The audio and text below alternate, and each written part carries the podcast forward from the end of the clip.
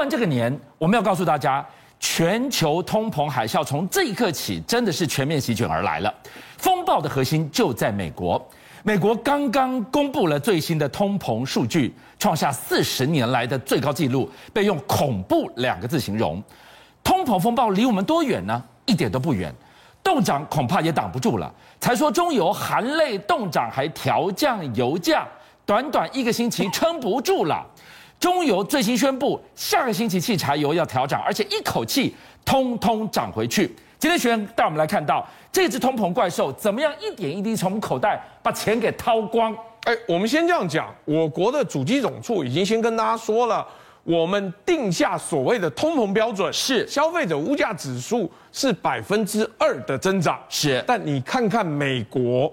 它现在这是今年哦，已经到达百分之七点五了。你看看这条线，就这么一路飙上去，没有回头的，而且一路往回看，哇，一拉拉到四十年前呢，一九七九年左右才有这样子的数字。那你想想看，你是美国人，你害不害怕？我们去年就讲过了，连感恩节的火鸡都变小了，因为价格一涨。火鸡就涨百分之十四，消费者物价人数到百分之七点五的时候，是硬性而且是恶性的通膨，联准会一定要升息，联准会升息，热钱就会减少，整个美股的四大指数都收黑，道琼跌五百二十六点，费城半导体指数也重挫百分之三，美股一跌，全球股市大动荡，这件事情恐怕。只是扣下第一声的扳机而已。为什么？今天节目，请大家好好跟着我们，拿出几个让大家非常有感的民生相关的议题，你就来看看为什么说通膨怪兽现在才开始四面埋伏。哎，因为连原物料都跟着动了，股市那都是后面的。是原物料什么状况？西北欧柴油价飙涨一百一十四美元一桶，是是八年以来的新高。然后连柴油的库存，荷兰的柴油库存减少百分之二点五，是两千年零八年以来同期最低。新加坡库存跌到八百二十一万桶。我们先这样讲，柴油是给谁用的？给大卡车、货车的。对，还有取暖用的。是，所以现在你的货物运输链是不是受到影响？对，你的欧洲的那些取暖用的柴油价格也上升的时候。难怪我们之前讲“春江水暖鸭先知”，现在燃料价格都上涨了，运输供应链怎么会不变贵？所以一个大白话这样说：美国的恐怖两个字足以形容的四十年来最高通膨，嗯，不是美国的事情，它是风暴的核心，震波会震到台湾来啊！哎，是我们这样讲，就跟第一个崭新的商品的价格跟二手商品的价格。二手商品如果也动了，会出大问题。美国一月份二手车的车价指数二三六点三再创新高，这什么概念？我只看到又一个陡升的曲线。哎，我们先这样讲，第一个，它会造成美国的家庭债务暴增。去年因为车价跟房价，美国去年的家庭债务、房贷、车贷嘛，暴增一兆美元。哎呦，那我们刚刚讲的二手车有多夸张呢？加州这个是《世界日报》的新闻，加州华人多嘛？对。他去读南这个加州大学，然后要买一台二手道奇车。嗯。第一天买的时候两万美金，他想说好，我隔天就来付款。再去了之后，车商跟他讲说不好意思，涨到两万八千块美金。才隔多久啊？哎，两万八千块美金几乎跟新车差不多价了。然后他想说不行不行，这样我付不起了。最后在网络上东比西比，才好不容易比到一个两万六，因为车商跟他讲，真没办法，所有人都在省钱，都在找便宜的车的时候，二手车都跌不下来，隔一天涨八千块，不吓死人了。好，通膨如影随形，更可怕的是，推升它的是什么？断链的危机啊！哎，断链的危机又是一环接一环。加拿大前一阵推出一个新的禁令。你是卡车司机，你要打满两剂疫苗，否则不准上路，很合理啊。好，但问题是你是卡车司机，你有些人不想要打疫苗，嗯，他们就示威，他们把美国到这个加拿大之间的重要管道叫做大使桥 （Ambassador Bridge）。你看画面上，这些司机就在那边示威，然后在桥上缓慢通行，刻意瘫痪。瘫痪严重到什么程度？这一座桥就占占据了美加百分之二十五的贸易运量，然后丰田、Toyota、福特、丰田都把车厂关了。因为车厂运不过去，你在加拿大生产运不到美国去，索性停止供应。哇，这个画面实在太震撼了！他们一台挨着一台堵在那个桥上，像贪食蛇，看不到尽头。你以为这是美加北美的事情？没有，塞港已经严重了，又来塞这座桥。观众朋友，居然连带把亚洲也卷进去了。哎，我告诉你，亚洲还真倒霉。你千想万想，没有想到全球化严重到什么程度。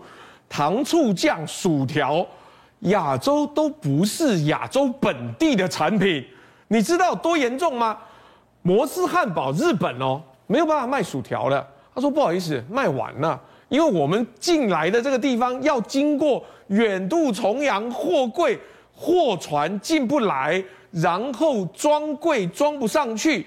连带着马来西亚跟印尼的麦当劳也没薯条可以卖了。我们刚不是看到了加拿大通往美国的这个重要的桥梁？结果说到底，这个薯条根本从加拿大来的呀！哎，而且还不止，而且是全世界的供货都出问题啊！当年你记不记得糖醋酱出问题的时候，台湾代理商全世界调货，可是现在连麦当劳都出来说，我们恢复薯条供应，嗯，但是马铃薯的供货是全世界不乐观，是你要从南美进。也塞港，你要从北美进也塞港，它的全面性严重到什么程度？Kirin 啊，麒麟的子公司从南美洲进葡萄酒，不好意思，塞港根本出不来，我连卖都不敢卖了。这个 Mercian 葡萄酒，哎，拍谁？虽然日本也产葡萄酒，但我从海外进口，通通不行。我跟你讲，最严重的地方是连台湾都受到牵连。刮刮乐过年的时候不是大卖吗？刮刮乐跟跟跟塞港什么关系？我这样讲，第一个，台湾的需求增加，对，出不去，没办法，只好在台湾不停的刮刮乐，连旅游都不行。可是刮刮乐的订购就跟钞票一样，要找海外的特定厂商才能够印制。这一次哦，塞港塞到差点出不了货，你刮那个什么两千万的，差点在海外就停住了。更惨的是，因为它塞，所以年后要推新款，现在买不到。本来这时间就该上市了，结果因为塞港，年后的新款要延到二月底才上市。哇，从薯条到刮刮乐，哇，这个影响真的就在我们的生活周遭、抚养之间了。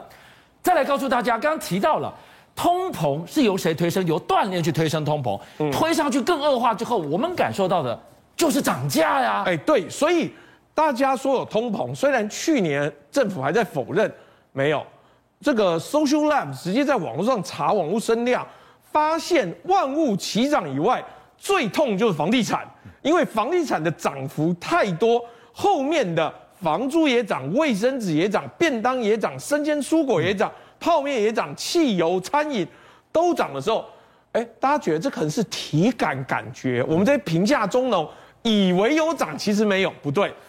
拿出以前的这个分类广告，嗯、民国六十九年，就我五岁的时候，嗯、天母的新城屋哦，三十平三房，九十七万新台币。哎呀，生错时代了。哎，你不要这样讲，这样我们要说六十九年到现在，房价可能成长了差大概一百倍吧。是，而且当年呢，我们先悄悄告诉你，不止一百倍，因为当年还十平制。当年不像现在一样虚平制啊，所以搞不好涨了两百倍到三百倍啦。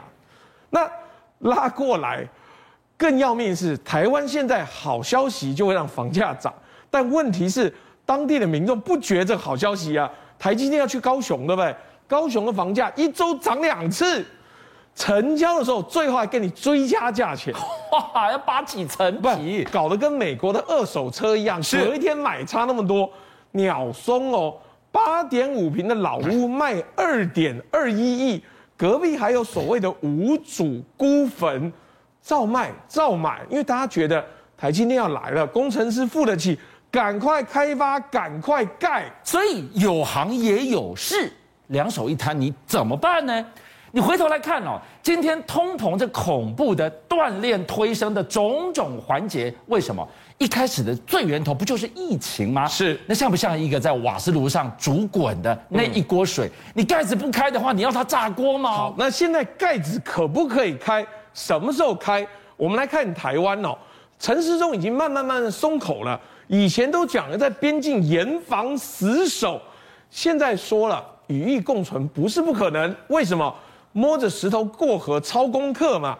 丹麦全国解封满一周，重症的人数减少，Omicron 显然对大家比较好。